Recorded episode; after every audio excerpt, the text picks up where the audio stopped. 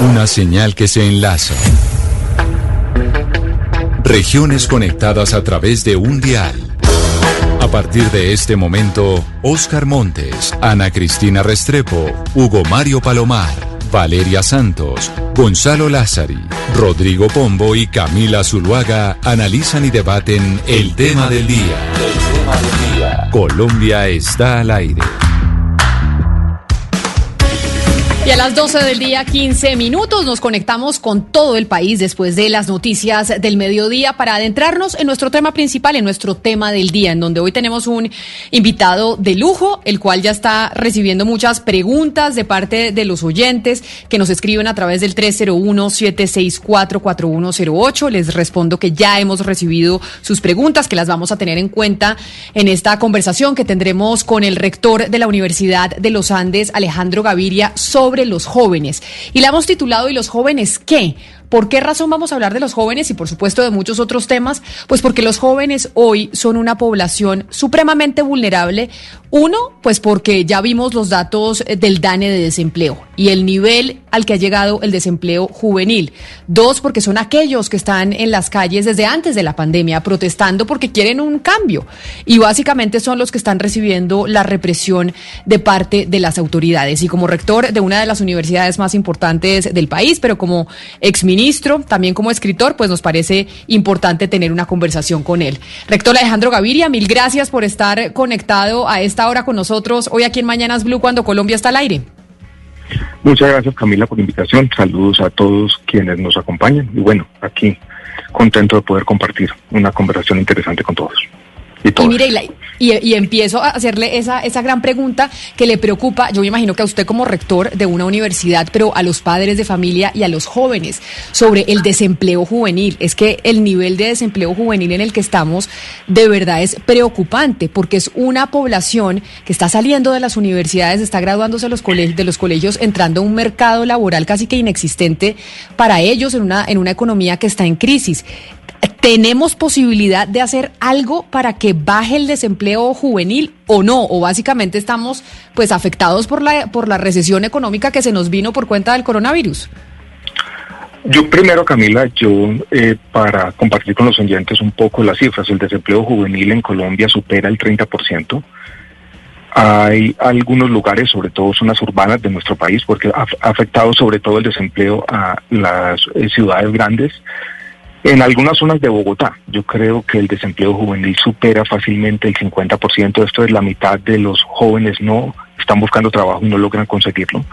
Uno podría decir que tenemos el peor mercado laboral para los jóvenes en una generación. Entonces es tal vez uno de los problemas sociales más ingentes, más urgentes que tiene nuestro país.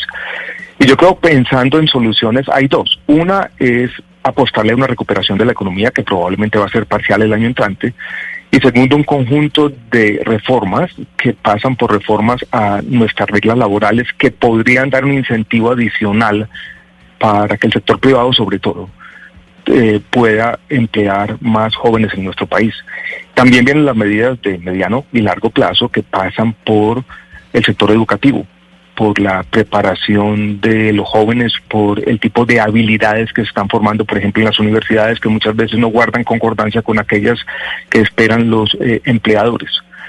Eh, yo quisiera, en todo caso, como primera parte de la respuesta, decir, Camila, este es tal vez uno de los principales problemas de nuestro país, enfatizar el elemento, la dimensión urbana y enfatizar también la conexión entre lo que está ocurriendo en las calles en Colombia y este desplazamiento socioeconómico de buena parte de la juventud de nuestro país.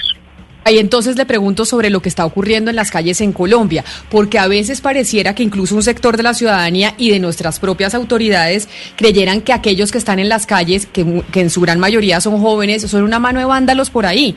Y hay otros que dicen, oiga, no, tal vez son jóvenes que están enfrentando una situación muy compleja porque están sin ningún tipo de, eh, de, oportunidad. ¿Si hay esa relación o no? Claramente hay un descontento social que no viene de ahora, que venía del año pasado. Yo mirando las cosas un poco más eh, panorámicamente, Camila, uno podría decir que en este momento estamos viviendo tal vez una especie como de ruptura intergeneracional, yo la llamaría de esa manera, unos jóvenes que tienen una ansiedad muy grande sobre el futuro, que se niegan a compartir los valores de sus padres muchas veces, esa ansiedad sobre el futuro no solamente eh, tiene que ver con el mercado laboral, sino que tiene que ver con la crisis climática y esa incapacidad que tienen de imaginarse un futuro mejor, un futuro distinto, de investir un futuro. Eh, hay también en el país entre los jóvenes una especie de desilusión. Yo creo que muchos de ellos pensaban que los acuerdos de paz imperfectos, lo que sea, iba a abrir un país distinto, que íbamos a imaginarnos la posibilidad de construir colectivamente, de tener narrativas esperanzadoras. Eso no se está viendo y los jóvenes son los que de alguna manera manifiestan esa indignación de manera eh, más clara. Entonces yo creo que hay un conjunto de factores, puede haber, y, así lo han dicho las autoridades, yo no tengo toda la evidencia, también participación eh, deliberada de algunos grupos ilegales pero reducir la complejidad del fenómeno simplemente a que estos son unos vándalos, son, son simplemente unos grupos ilegales que tienen, eh, que quieren simplemente desestabilizar las ciudades de Colombia sería una sobresimplificación sin duda, no me cabe duda que eso es una sobresimplificación. Rector, en, en, su libro alguien tiene que llevar la contraria cuando usted habla eh, contra los predicadores falaces. Hay una parte en que lo cito, dice las sociedades fundadas sobre el fundamentalismo moral, lideradas por restauradores éticos, terminan casi siempre sumidas en el caos, alejadas de la convivencia civilizada. Y le quería preguntar precisamente por eso, por los liderazgos en este momento. Es decir, no solamente eh, el liderazgo en la Casa de Nariño, sino eh, los, los líderes que en este momento tenemos. Sí, yo, yo veo eh, un poco en la Cristina eh, esa incapacidad, ya lo dije, pero voy a utilizar la palabra que he utilizado varias veces en la universidad estos días, esa incapacidad de construir una narrativa esperanzadora, esa incapacidad también de en esos discursos incluir a los otros, de no juzgar a quienes piensan distinto como personas que están en una inferioridad moral a lo que estamos haciendo nosotros. Yo le temo a esos liderazgos fundados desde una especie de moralismo excluyente. Yo creo que esas frases grandilocuentes que tú acabas de leer ahora me parecen así, eh, oyéndolas aquí. Yo creo que era una protesta contra eso, con eh, la necesidad de tener liderazgos que enfaticen el pluralismo. Esto es la necesidad que en una sociedad democrática coexistan ideas distintas e incluirlos de manera deliberada y permitir esa eh, diálogo que va a ser desordenado, que muchas veces va a ser caótico, pero que caracteriza las democracias. Entonces, esas frases yo no quiero presentarlas como clarividentes, pero en el fondo era una protesta contra eso, contra los liderazgos sobresimplificadores, con los liderazgos excluyentes y con ese discurso moralista que muchas veces termina siendo un discurso hipócrita, porque eh, en el fondo es disfrazar de cierta superioridad moral una ansias de poder.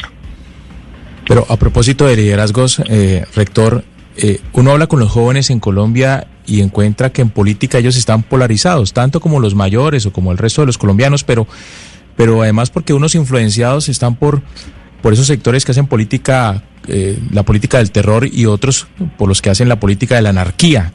¿Usted no cree que puede existir un término medio, una opción de centro, una alternativa que conquiste a los jóvenes en Colombia?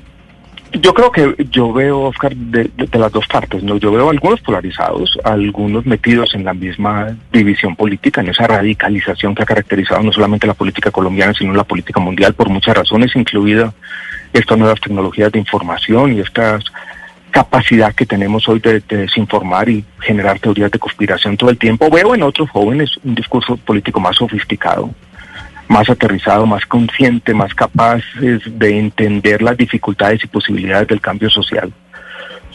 Y yo veo como lo siguiente, hay como una doble vía en la política, ¿no? Uno podría aquí plantear una especie de disyuntiva que es la siguiente, ¿es la polarización política la que está llevando a la polarización de la sociedad o es al revés?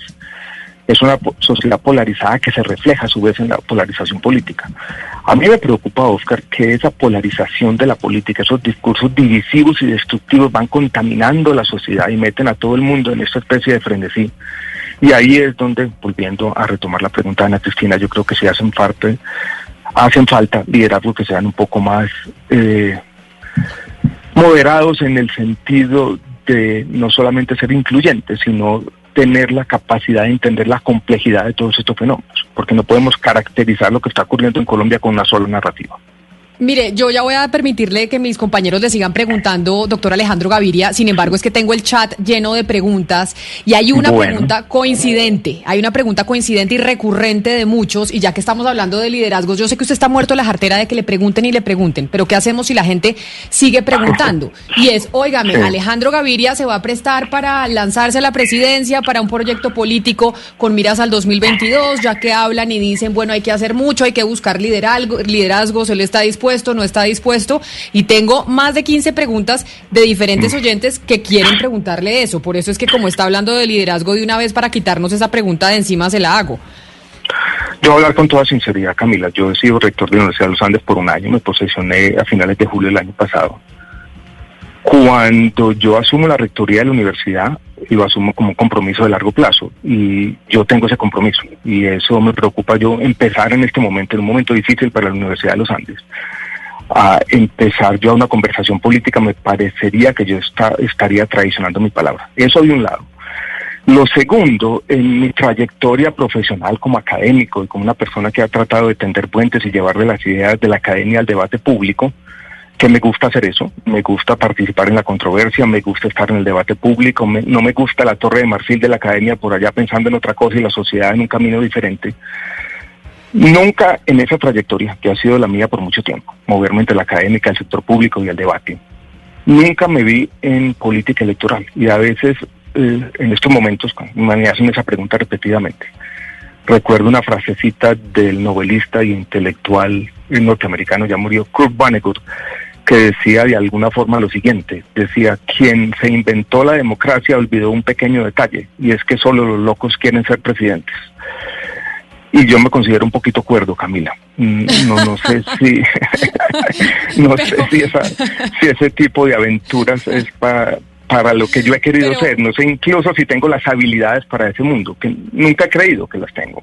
Ahora, nunca me he visto, por ejemplo, en una tarima echando discursos. Eh, pero sí, no pero quiero esconderme de la realidad, no quiero evadir el debate. No, yo conversaciones serias sobre este tema. Sí, pero conversaciones serias sobre ese tema yo no he tenido ninguna. Pero mire, cuando usted dice a largo plazo, yo tengo un compromiso con la Universidad de los Andes a largo plazo y así lo hace a mí y tengo esa responsabilidad. Cuatro años, cuatro años, se me eligieron por cuatro años. Ok, Valeria. Eh, rector, yo quería preguntarle justamente por esa narrativa esperanzadora que usted pues eh, ha tratado de profundizar durante la pandemia y le quiero mencionar algo que dijo el Papa Francisco, perdón por meterle religión a esto, pero es que él dijo durante la pandemia algo que a mí me pareció interesante y era que estamos queriendo estar sanos en un mundo que está enfermo. Y yo quiero preguntarle si usted con esta narrativa esperanzadora comparte esta visión del Papa Francisco en que a los jóvenes y el mundo en este momento pues les estamos dejando un mundo enfermo. El mundo eh, casi literalmente está enfermo porque yo creo que la crisis climática está ahí, la pérdida de biodiversidad es una catástrofe. Pero, Valeria, yo creo que al mismo tiempo tenemos que mantener lo que yo llamaría un optimismo de la acción, o sea, ser capaz de entender los problemas, ser capaz de diagnosticarlos de manera cruda, si se quiere, pero no podemos caer en la resignación. Yo tuve que dar un discurso hace tres semanas virtual, la primera ceremonia virtual de la Universidad de los Andes en 70 años de historia, y dije allí una frasecita que podía sonar autoayuda, pero en mi fondo la sentía, y era lo siguiente, la resignación en todo caso con ese mundo enfermo nada logra. El optimismo al menos nos da algunas alternativas. Y yo, eh, de alguna manera, la forma como yo trato de abordar estos temas es buscar lo que yo llamaba en otros escenarios como resquicios de posibilismo. De pronto ese mundo enfermo no tiene remedio, pero tenemos que tener formas de resistencia, formas de lograr en algunos ámbitos que van a ser más estrechos, no a escala global, de hacer la diferencia. Entonces, yo no me resigno. Valeria, yo creo que lo que yo trato de hacer desde la academia es eso, plantear en medio de una sociedad que está enferma de muchas dimensiones y está enferma también de polarización, una enfermedad, una sociedad que en muchos ámbitos, no solamente en Colombia, se olvidó de dialogar pero no podemos caer en una resignación. Entonces, ya el mundo como un enfermo terminal y nosotros simplemente dejamos de luchar, no puede ser. Yo creo que la resignación tampoco había había una esperanza había una esperanza durante esta pandemia de que íbamos a volver mejor, que la construcción y reconstrucción de este mundo y de la, devastación económica iba por lo menos a generar una conciencia pues en, los liderazgos y en los presidentes de, de, generar, digamos, por lo menos una economía más limpia, verde, sostenible, etcétera. Y lo que estamos viendo en esta reconstrucción es que esas palabras no aparecen por ningún lado. ¿Usted cree que esto no nos va a servir de nada? Yo participé en un grupo académico de 25 académicos globales que se llamó la Comisión Lancet. Incluso hoy se publicó el reporte y ahí se vuelve en la última parte de ese reporte, que es un reporte como de 30 páginas, sobre algo parecido a lo que tú estás diciendo, Valeria, y es cualquier forma de imaginarnos el futuro tiene que partir de un contrato social distinto, que tenga la sostenibilidad en el centro y también la generación de empleo, sobre todo para los jóvenes, volviendo al principio de la conversación. Yo no creo que podamos simplemente renunciar a eso. Yo creo que es una idea difícil de llevar a la práctica, es más fácil decirla que eh, implementarla, pero tiene que estar ahí y tiene que estar ahí como no solamente un propósito de los presidentes o de los gobiernos, sino de la sociedad entera, incluido por supuesto el sector privado. Entonces yo vuelvo sobre lo mismo. Ah, yo creo que la necesidad que tenemos de no renunciar y mantener, voy a decirlo de esta manera, no sé si es una retórica, alguien dirá que estoy ya en papel de Paulo Coelho, pero el optimismo de la acción yo creo que es fundamental. Oiga, acudo al, al, intelectual exquisito más, que allá, más allá que, que al político que ojalá nunca sea. Y, y, sobre el tema último, doctor Gaviria, el tema del contrato social distinto, de cambiar el, el paradigma del contrato social, yo quisiera hacerle una pregunta y, entre otras cosas, si esta comisión de sabios y expertos de alguna manera la tocó. ¿Usted cree que eh, eh, la, digamos, la causa última del desacuerdo social y de esta forma de satanización a través de moralismos excluyentes, como nos los explicaba usted, eh, no tienen como génesis la interinidad territorial? Es decir, esa frase muy manida de que en este país tenemos que caber todos, lo cual es cierto, pero no necesariamente unidos. ¿Por qué todos unidos cuando podemos caber todos, pero quizás desunidos? No, yo creo que, primero, yo creo que yo veo dos puntos ahí, Rodrigo, que tal vez habría que diferenciar. El uno es el pluralismo, o sea, caber todos pensando distintos, sí.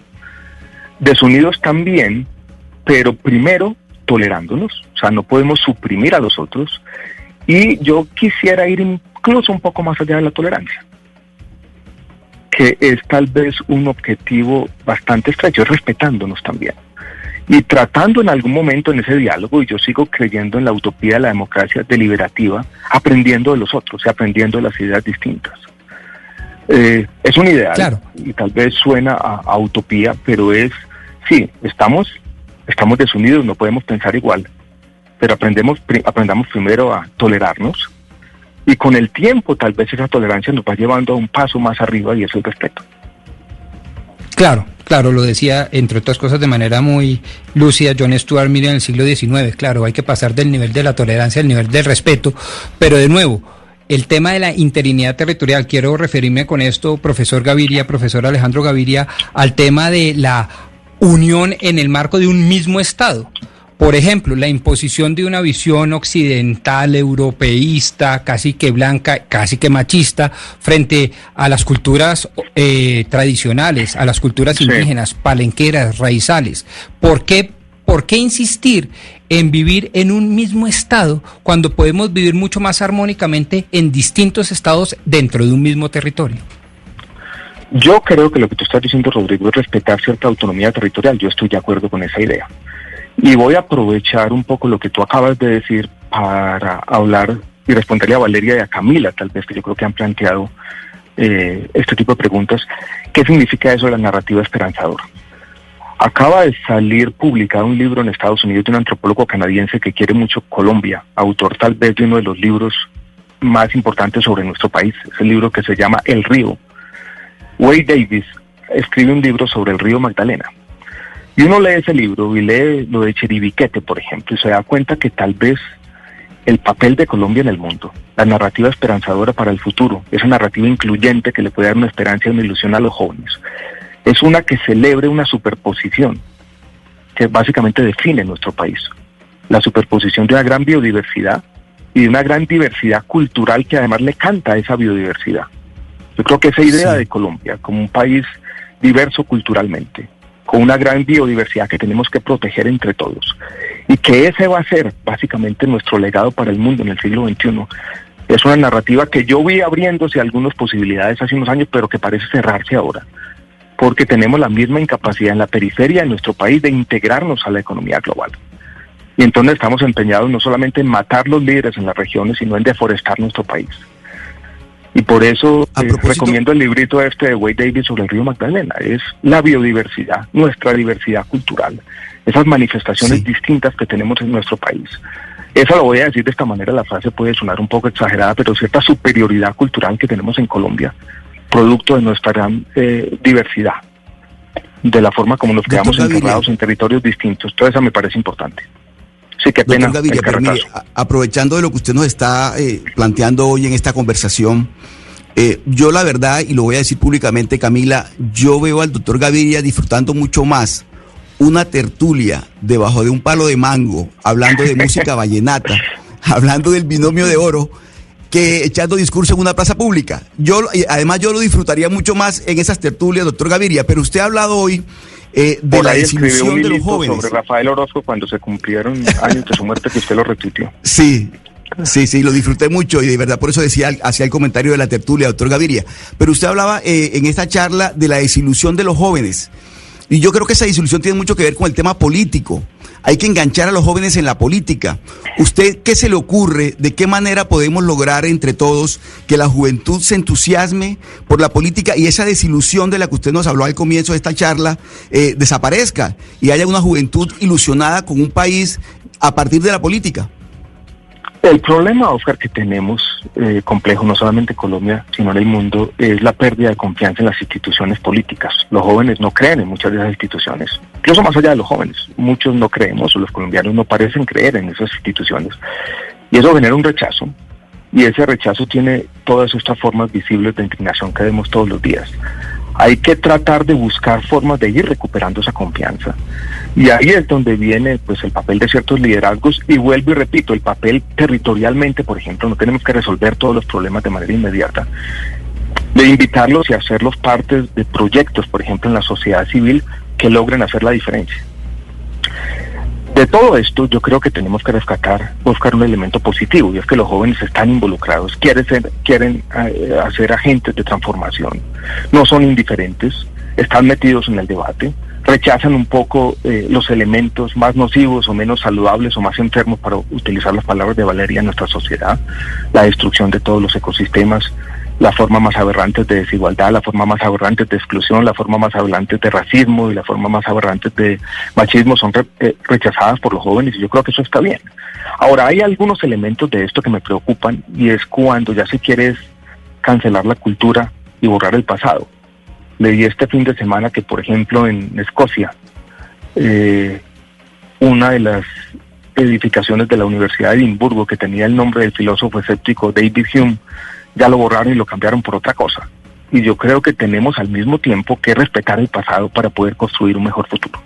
Pero entonces eso quiere decir, por yo, yo por lo que le entiendo, eh, rector Gaviria, es que usted no está de acuerdo con este movimiento que empezó en los Estados Unidos, con lo del Black Lives Matter, en donde decían hay que derrubar, eh, tumbar estatuas porque estamos eh, haciendo apología a los esclavistas, estamos haciendo apología a quienes fueron racistas. Y eso lo estamos viendo en universidades muy importantes del planeta, en donde incluso están sacando em, estatuas y conmemoraciones de académicos y demás. Usted dice, con eso no estamos de acuerdo, a pesar de que hay muchos académicos del mundo y colegas suyos que sí están en esa línea y muchos que están en esa, en esa cultura de la cancelación.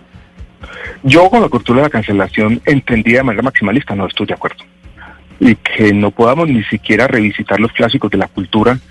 Yo no sé si hay, si hay una estatua en una ciudad particular de un racista que es divisoria, pues no me opondría a eso pero que borremos la cultura y que básicamente borremos el pluralismo del debate público. No estoy de acuerdo, de ninguna manera. Yo creo que incluso las universidades tienen que estar abiertas a casi todas las ideas. Habrá unas eh, racistas que mm, no tienen lugar en el debate público, pero yo no estoy de acuerdo con la cancelación de la cultura ni con esa pretensión inútil de borrar el pasado. Claro, pero es que ese concepto de cancelación de la, de la cultura rector también ha sido muy manipulado y uno ya no sabe ni a qué se refiere este término de que todo es cancelación. Entonces uno ya entra en un debate entonces a donde nada se puede cuestionar y donde ninguna figura, digamos, ninguna sociedad legítimamente puede decidir ahora también a qué le da valor y a qué no le da valor en una plaza pública o en una universidad, etcétera, y cómo también se redefine un poco el pasado entendiendo el presente porque entonces uno ya está cancelando. Entonces ahí también los que llaman a todo cancelación, pues no caen también ellos, rector, en un pecado, en no entender que como sociedad presente podemos también darle un valor distinto a, la historia? Yo creo que se puede resignificar el, resignificar el pasado, no tengo ningún problema con eso. Yo creo que algunas eh, personas han utilizado la frase cancelar la cultura para simplemente no rendir cuentas por sus opiniones, pero también tenemos que aceptar, Valeria, que hay un poquito de intolerancia en algunos de estos discursos también y estábamos hablando hace un rato de tolerancia, de simplemente no suprimir algunas ideas y yo creo que eso aplica para todo el mundo, no solamente para quienes tienen el poder, sino para quienes intentan tenerlo al mismo tiempo. Entonces sí me preocupan algunas de las formas extremas de cancelar la cultura. También entiendo que el debate es complejo y que se ha utilizado el término para no rendir cuentas sobre las opiniones de algunas personas que tienen cierta preeminencia en los debates públicos también. Todo esto es difícil. Sí. Eh, rector, eh, lo, vuelvo a meter en el tema político y en el tema de la campaña presidencial, que entre otras cosas ya comenzó y no le voy a insistir más porque usted ya dijo que no, no está muy interesado por ahora en participar. Pero sí le voy a preguntar si, si, si usted ve viable, cree que es posible que salgamos de esos liderazgos y esas candidaturas populistas que ya se están vislumbrando en el panorama político colombiano. Si hay alguien que pueda encarnar algo distinto, por ejemplo, la narrativa esperanzadora de la que estamos hablando. No sé qué tan viable sea, yo creo que es, es difícil. Eh, los analistas políticos una y otra vez han mostrado que la radicalización tiene réditos políticos. Eh, no sé qué irá a pasar en Colombia. El año entrante ya, ya, ya veremos. Pero el hecho cierto, si miramos no solo a nuestro país, sino buena parte del mundo, es que estas eh, estrategias de radicalizar, de moverse hacia los extremos, aparentemente tienen éxito. Entonces, ¿qué irá a pasar? No lo sé todavía. Ya, ya eh, iremos viendo, pero incluso hubo un estudio que publicó la revista Semana hace eh, dos o tres semanas sobre un conjunto de investigadores, incluso que no vienen de la ciencia política, sino de la ingeniería, mostrando que tal vez la predicción más acertada que uno podría hacer sobre lo que va a ocurrir en Colombia es que la radicalización y esa polarización incluso se exacerbe, continúe en lugar de aliviarse. Pero entonces hablemos de ese futuro y de lo que viene para Colombia y ahora apelo a usted como economista, doctor Alejandro Gaviria, y es porque estamos eh, tratando de consultar a aquellos que pueden hacer algún tipo de predicción, si bien eh, a veces no se cumplen la mayoría de las veces, pero bueno, y es ¿Qué, se nos viene en términos económicos eh, para el país? Porque hay unos que tienen una, una visión un poco más optimista, pero vemos lo que pasó con las manufacturas y es peor de lo que pronosticaban eh, los economistas. ¿Usted cree que esta crisis nos va a durar cuánto tiempo? Yo creo, Camila, que va a haber una recuperación parcial el año entrante. Eh, creo que la tasa de desempleo no va a disminuir rápidamente, que vamos a estar en niveles de desempleo cercanos al 20% por buena parte incluso del año entrante. Yo creo que hacia el futuro el país tiene tres, o grandes problemas. Eh, primero, eh, un problema fiscal, que va a ser también una restricción muy importante para el próximo gobierno, que va a tener una, eh, grandes problemas sociales con poco margen de maniobra fiscal, porque las cuentas públicas están muy desequilibradas. Segundo, la necesidad que tiene el país de reinventarse, o sea, de hacer una transformación productiva. Ya sabemos que el carbón y el petróleo no son el futuro, pero han sido los productos principales de exportación de nuestra economía. O sea, el gran desafío económico para la década, esta tercera década del siglo XXI es eso, es una transformación productiva distinta y el tercer punto, lo hablábamos, es de ese contrato social. Colombia necesita una mejor reforma tributaria más progresiva y más justa. Colombia necesita un mejor sistema de pensiones más progresivo y más justo. Colombia necesita, y así se está viendo, una forma de incluir en su contrato social a muchos que estaban por fuera, porque fuimos capaces, por ejemplo, en esta coyuntura de focalizar algunos subsidios en los más pobres, pero había una población sándwich en la mitad que cuando perdió el empleo se quedó sin nada. Ahí hay una necesidad también de redefinición de ese contacto social. Esto, por supuesto, es muy fácil decirlo, más difícil llevarlo a la práctica. Pero los desafíos de la economía colombiana son de corto plazo, pero también de mediano plazo. Rector, ya que usted habla de esta coyuntura específicamente, usted ha sido un poco crítico de las actitudes casi que autoritarias que han tomado muchos gobiernos de pronto, incluyendo el nuestro, en esta pandemia. Yo quiero preguntarle porque usted también ha criticado pues estos, digamos, modelos que al final han sido los que hicieron que muchos líderes tomaran pues las decisiones y modelos que hoy estamos viendo que no fueron del todo certeros. ¿Usted cree que el mundo hay muchos líderes y casi que el planeta entero pues tomó una actitud demasiado radical, casi que esquizofrénica en esta pandemia, que es lo que nos va a tener con estos efectos económicos? Yo sí creo, Valeria, que tuvimos de pronto excesos, que hubo excesos autoritarios, que la pandemia fue una justificación, una disculpa para muchos gobiernos, no solamente en América Latina, sino en buena parte del mundo, para aumentar su poder sin ningún tipo de evidencia. Yo creo incluso que algo de lo que está ocurriendo en Colombia tiene que ver con la forma como sobreregulamos la eh, presencia de los ciudadanos en los espacios públicos.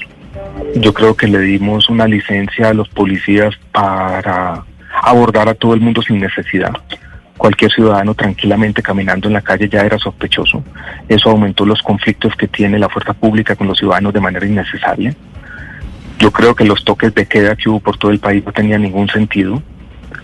Eh, leí una frase hace por ahí dos o tres meses, cuando esto estaba comenzando, en medio de los primeros debates de una ONG, que si la memoria no me falla se llama Temblores, que dijo por allá, un virus no se combate a bolillazos. Yo creo que tenían toda la razón.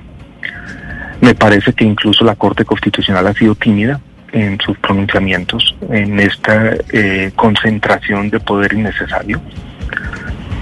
Y vuelvo y repito, si a uno le suma esto un código de policía que me parece que llevó también a un exceso de conflictos entre la fuerza pública y los ciudadanos, y a una nueva política antidroga que también criminaliza de manera subtricia la dosis mínima, tenemos en parte, en un fenómeno complejo que tampoco quiero sobresimplificar, tenemos en parte la explicación de esta eh, este fenómeno donde se está creando una especie de envalentonamiento de la policía o de la fuerza pública en contra de los ciudadanos. Sí. Rector, usted habla y, acaba de enumerar una cantidad de reformas que, que dice usted deberían producirse en Colombia para salir de la crisis en la que estamos. Habla usted de reforma pensional, eh, laboral, eh, tributaria y demás, pero, pero ¿por qué no habla de educación? Es que, ¿por qué en Colombia no se habla de educación mm. cuando, cuando pues siempre se ha dicho es la única posibilidad que tienen las sociedades de salir adelante, de progresar. Tal vez no lo digo eh, porque más que una reforma eh, legal, una reforma normativa, una nueva ley, yo creo que lo importante en la educación primero es un cambio eh, cultural, algo que ocurre no en las leyes formales, sino en la mente de las personas, que pasa por una mayor preocupación de la gente por la educación. Y voy a aprovechar esta pregunta para traer a cuento lo que ha pasado con la educación ahora en la pandemia. A mí me ha preocupado y también le he manifestado públicamente una y otra vez la facilidad con la que la sociedad colombiana, y lo mismo ha ocurrido en otros países, eh, Camila, apagamos la educación. O sea, dimos el debate sobre eh, muchos aspectos, pero tenemos que tener en cuenta que en este momento en Colombia para millones de personas no hay, no hay educación. Hay niños que no pueden conectarse. Vamos a tener una deserción escolar de varios puntos porcentuales. Esto va a tener efectos sobre la desigualdad del futuro. Estamos probablemente en muchas dimensiones arruinando una educación, una generación, y a mucha gente no parece importarle. Claro, y ahí, y ahí yo me quiero detener, doctor Gaviria, sobre eso que a mucha gente no parece importarle, porque eso que usted está diciendo es una discusión que yo he tenido con colegas míos en esta mesa de trabajo donde dicen que yo estoy loca, que soy una irresponsable desde el momento cero ¿Cómo se entiende que personas tan ilustradas en Colombia, de periodistas, escritores, influenciadores, desde su teléfono celular, desde el escritorio de su casa, incluso personas que uno consideraba muy liberales, empezaron a promover esa represión de las cuarentenas, de no ir al colegio, de no dejar salir a la gente y a promover ese autoritarismo por miedo al virus? ¿Cómo, cómo se puede explicar eso? Y obviamente usted tal vez tendrá una autoridad mayor y un etos mayor que yo para decir, oiga, tal vez es que se nos fue la mano en este, en este encuarentenamiento que era como yo lo llamaba y va a ser las, las consecuencias van a ser mucho peores que el, que el propio coronavirus. Yo no entiendo, Camila, la verdad para mí también me genera un poco de inquietud cómo sectores progresistas empezaron a apoyar tan fácil ese autoritarismo y se olvidaron de la educación. O sea, la educación, la salud mental, las libertades individuales han sido en los ejes de cualquier discurso progresista. Y por alguna razón en, la, en la pandemia nos olvidamos de eso. Yo, por ejemplo, traté de decir una y otra vez en mis pronunciamientos públicos desde hace un mes que yo entendía cierta restricción en medio de una pandemia de las libertades individuales, pero que la carga de la prueba siempre debe estar en quien restringe las libertades y que cualquier restricción debe ser razonada, proporcional y transitoria y que el control constitucional y el debate político deben ser intensos, pero nada de eso ocurrió y a mí me preocupa también. Y dentro de todo ese conjunto de restricciones, eh, para las que existía un apoyo más mayoritario de muchas fuerzas políticas, incluso las fuerzas políticas que se autodenominaban progresistas. Dentro de todo eso, el tema de la educación me parece uno de los más graves, porque es que apagamos la educación. Vuelvo y repito, vamos a tener una deserción escolar de 5 o 10 puntos porcentuales.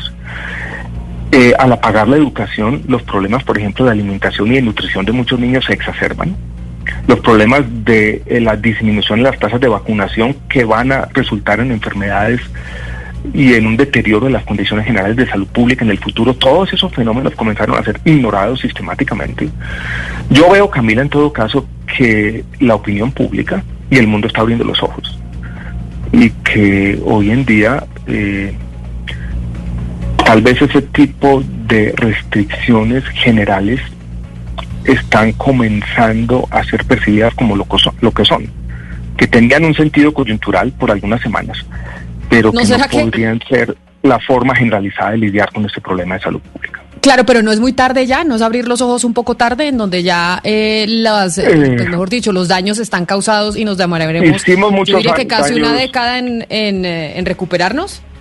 Hicimos, hicimos un daño, creo yo, Camila, pero bueno, perdón por el lugar común, pero más vale tarde que nunca. Y yo creo que este debate va a continuar. Eh, me parece también, y quiero eh, mandar también un pequeño mensaje de optimismo, yo creo que por muchas razones, en parte porque nos hemos cuidado más, utilizamos tapabocas y la carga viral está disminuyendo, porque el manejo clínico de los pacientes es mucho mejor y ese elemento como de enfermedad intrahospitalaria nosocomial desapareció, porque hay algo de inmunidad colectiva ya en Colombia eh, yo soy optimista sobre la dinámica de la pandemia en los meses que vienen y yo creo que vamos a encontrar ahí un espacio y ojalá vuelva la educación y ojalá vuelva la vida, muchos espacios de eh, la vida pública. Pero ojalá se llenen los parques y ojalá podamos tener un poco de respiro en medio de todo esto. Señor Gaviria, mientras, no, no, no, se preocupe, mientras estamos hablando, Apple está mostrando sus nuevos productos. Y es que la tecnología al final es el presente y es el futuro del planeta.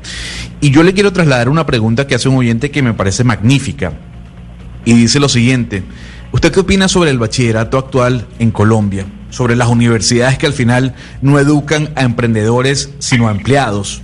¿Usted cree que la reforma de la educación tiene que darse eh, en, ese, en ese proyecto o con miras de crear emprendedores, eh, ingenieros, personas ligadas a la tecnología con una visión más amplia eh, que la que están mostrando hoy en día? Yo tengo una doble visión de la educación y yo creo que la educación tiene que ser capaz de hacer dos cosas al mismo tiempo y esas dos cosas no deben reñir. La primera es la educación tiene que ponerse a tono con las demandas y las necesidades de la sociedad donde la tecnología es muy importante. Nos han dicho una y otra vez, por ejemplo, que en Colombia debemos entrenar cientos de miles de programadores, que el sector privado los está necesitando y que las instituciones educativas y la Universidad de los Andes se cuenta entre ellas, esto cabe como autocrítica, no están haciendo esa tarea. O sea que la de alguna manera la educación se ha ensimismado, se ha concentrado en sí misma y se ha olvidado un poco de las demandas y las necesidades de la sociedad. En eso estoy de acuerdo. Pero tampoco me gusta una visión completamente instrumental de la educación, o sea, la educación solamente como una preparación para el mercado del trabajo. Yo creo que la educación tiene que mantener al mismo tiempo esa capacidad de promover el pensamiento crítico, tiene que mantener esa capacidad de examinar todos los elementos de la sociedad, eso que mencionábamos al principio, esa rebeldía, si se quieren, los jóvenes, esas ansias de cambio. Entonces, yo creo que eh, hay que combinar las dos cosas. Y, la crítica velada que yo veo en la pregunta que estaban haciendo tiene algo de verdad. Yo creo que eh, muchos programas académicos son del siglo pasado. Yo creo que la educación tiene que renovar, renovarse y aumentar el alcance, pero en ese proceso no puede convertirse simplemente en dos o tres años rápidos en un conjunto de habilidades específicas destinadas al mercado del trabajo y olvidar ese otro idealismo que también debe acompañar la educación y esa capacidad que tienen que tener las instituciones educativas de pensarnos a, nosotros mismos, de, de mantener ahí un espacio de escrutinio y de debate permanente sobre cómo mejorar la sociedad. Camila, si presentáramos al invitado de forma inversa a como siempre nos presentan culturalmente a las mujeres, tendríamos que decir que estamos hablando con el esposo de Carolina Soto, la codirectora del Banco de la República y que además fue nombrada entre las 50 mujeres más poderosas por la revista. Que además, Ana Cristina, él, se, él se llama así en Twitter, ¿no? El esposo de... Alguna vez me puse por así. sí, y precisamente le quería preguntar, rector, por eh, el papel de de las mujeres ahora, es decir, a las mujeres eh, nos ha ido muy mal en, empleo, en educación. ¿Cómo hacer? ¿Qué podemos hacer para reactivar, para reinsertar a las mujeres en la academia, en, en, los colegios, en el mundo laboral? Sí, Ana Cristina, de, de, lo que hablábamos al comienzo de ese desempleo de jóvenes, si nos concentramos en mujeres jóvenes, es una tragedia. Es, es una especie de exclusión grandísima, ¿no? Muy preocupante, muy compleja. En, en, la academia, pues hay muchas iniciativas. La academia yo creo que se ha venido transformando para bien, en, ser mucho más incluyente, en tener en cuenta a las mujeres. Pero estábamos hablando, Ana Cristina, de liderazgos al comienzo. Y tal vez los liderazgos que necesitamos en este momento son esos. Esas narrativas esperanzadoras tal vez no pueden ser construidas por hombres. Ahí lo que necesitamos son mujeres, diría yo. Hay una cartica que escribió Gabriel García Márquez que yo desenterré de sus eh, archivos ahora por allá en una universidad en Texas, que él le mandó a la revista Time hace aproximadamente 30, 35 años, que decía eso, para este mundo enfermo, utilizando de nuevo la palabra de Valeria, de pronto lo que necesitamos son líderes mujeres. Lo digo sin demagogia. Y yo tengo una última pregunta que realmente, doctor Gaviria, es de una oyente que se llama Andrea, que nos escribe a nuestra línea de WhatsApp, que de paso les digo a todos los oyentes que hemos leído todas sus preguntas. Evidentemente el tiempo no nos queda porque le llegaron muchas preguntas, pero me dice Andrea, doctor Gaviria, que se leyó sus tres libros. Alguien tiene que llevar la contraria, siquiera tenemos las palabras, y el último, hoy es siempre todavía, que siempre ella dice dejan un profundo análisis, y ella quiere saber si se viene un nuevo libro, si escribió en el confinamiento, y ojalá sobre este tema de la autoridad que tanto hemos peleado o sobre qué escribió?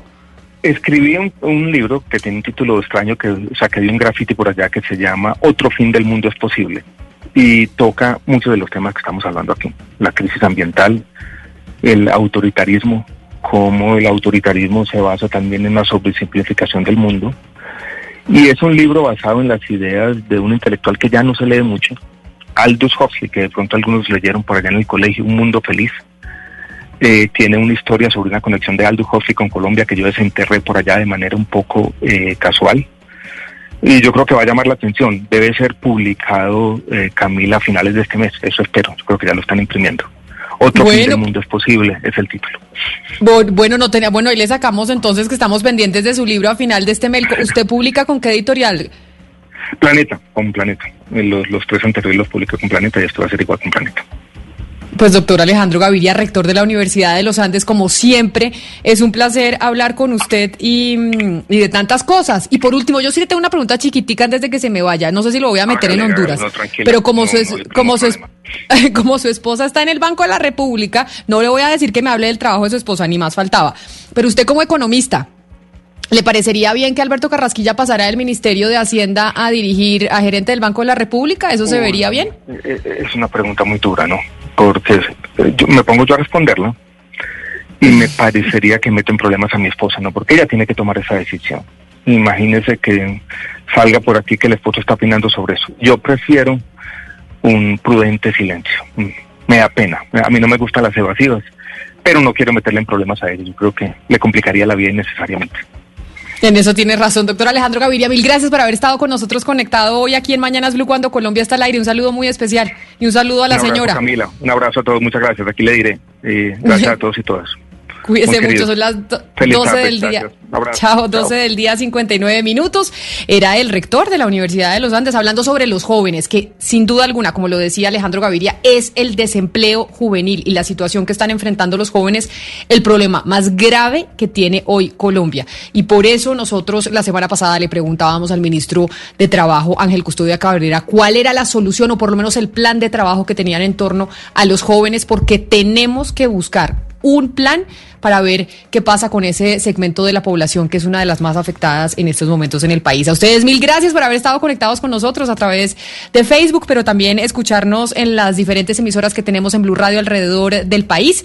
Quédense con nuestros compañeros de Meridiano Blue. Nosotros nos encontramos de nuevo mañana a las diez y media de la mañana.